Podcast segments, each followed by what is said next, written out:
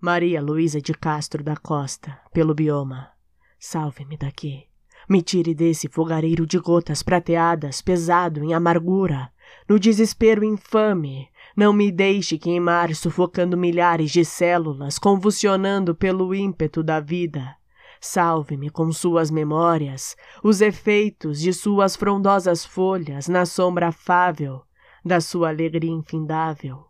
Pelos olhos de jabuticaba madura, me absorva ao seu tronco, me ponha no cerne de seus anéis, absorva-me e faça com que eu exale. Mas não me deixe aqui. Não me deixe no meio desta cólera, queimando em brasa viva, junto aos meus filhos e nossa terra que voltará corajosa aos primórdios. Então não me deixe queimar. Minha força renascerá dessa brasa, por todos os hectares em chamas, aos milhares multiplicados.